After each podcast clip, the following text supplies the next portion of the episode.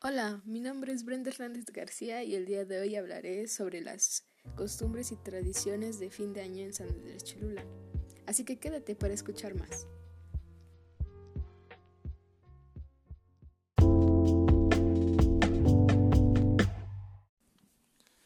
Primero, antes que nada, hay que comenzar recordando que las costumbres y tradiciones que actualmente se llevan a cabo son porque se adoptaron. O sea, que las tradiciones que se hacían antes de la conquista pues no son las mismas. Y es que un ejemplo sería la implementación de las posadas que comienzan el 16 y terminan el 24 de diciembre, donde cada iglesia realiza la misa y terminando se encargan los peregrinos de pedir posada, ¿no? Se entregan a los niños una pequeña colación de dulces y fruta de temporada, para posterior romper una piñata en la cual representa para los católicos los siete pecados capitales. Esto lo implementaron los españoles con el fin de atraer a la iglesia a los pobladores del lugar y lo aprovecharon porque se podía decir que una tradición o costumbre de antes era que los pobladores se congregaban en los patios de los templos y con fogatas se podían iluminar, ¿no? Y esperaban la llegada del solsticio de invierno. Pero lo de las posadas, pues ya ahorita ya lo actualmente se hace y pues lo que se hacía, bueno, lo que hacían nuestros antepasados, pues ya no se lleva a cabo. Después llega el 24 de diciembre, que es Nochebuena, en la cual se reúnen las familias y cenan y después se dan regalos. El 25 pues es Navidad. Luego sigue la fecha 31 de diciembre en la cual es o se celebra el fin del año y se le da una bienvenida al año nuevo.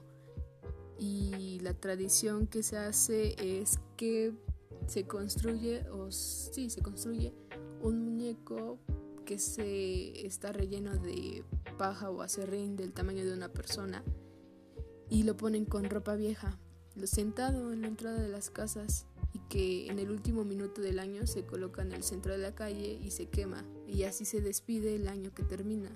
Después se lanzan los cohetes al aire y luces de bengala para dar la bienvenida al año nuevo. Pero aquí también se reúnen las familias para hacer una cena y hacer brindis y poder dar como sus buenos deseos hacia las demás personas.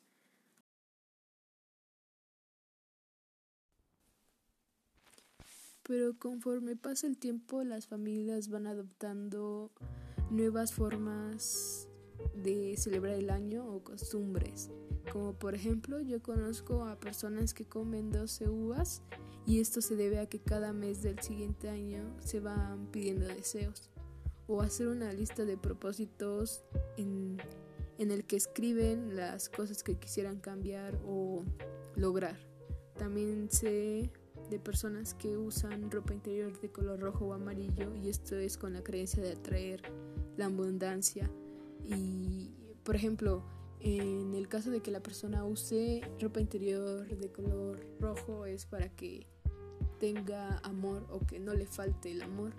Y en el caso de la ropa interior amarilla es para el dinero, ¿no? Para que no le falte o para que le llegue el dinero o tenga dinero, no sé muy bien. O cuando ya son las 12 de la mañana, bueno, o de la madrugada, se felicitan las familiares dándose un abrazo o un beso.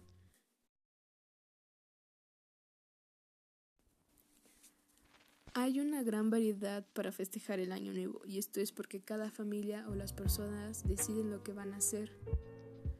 Por ejemplo, lo que acabo de decir puede que unas familias o unas personas sí lo hagan, sí lo festejen de esa forma, pero también puede decir que hay personas que no lo hacen que lo pueden celebrar de diferentes formas. Eh, y esto también depende de la región en donde se encuentren o del país, porque no es lo mismo que se, como se festeja aquí, como se festeja en, supongamos, en Asia o en Europa. O sea, hay muchas variantes ahí también que hay que tener en cuenta.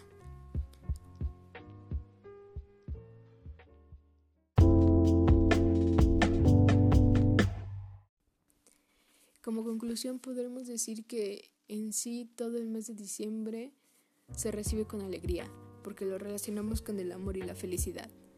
Se sienten muchas emociones, y esto se debe a las reuniones que se hacen en las cuales están los familiares más cercanos o más allegados o los que queremos más o con los que nos sentimos más en confianza, ¿no? También puede que haya amigos y compañeros de trabajo.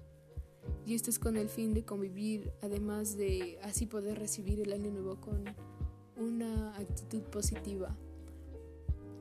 Y podremos decir que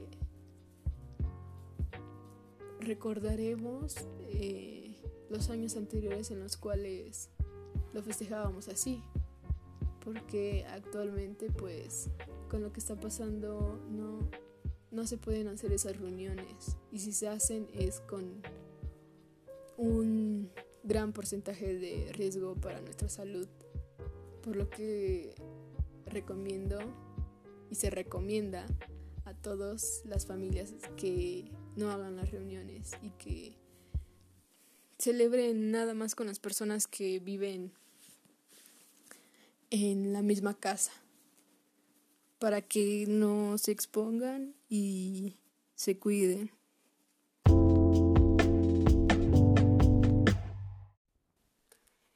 Sería todo. Espero que haya sido de su agrado. Gracias por escuchar mi podcast. Y los veo para la próximo, ah no, para el próximo episodio.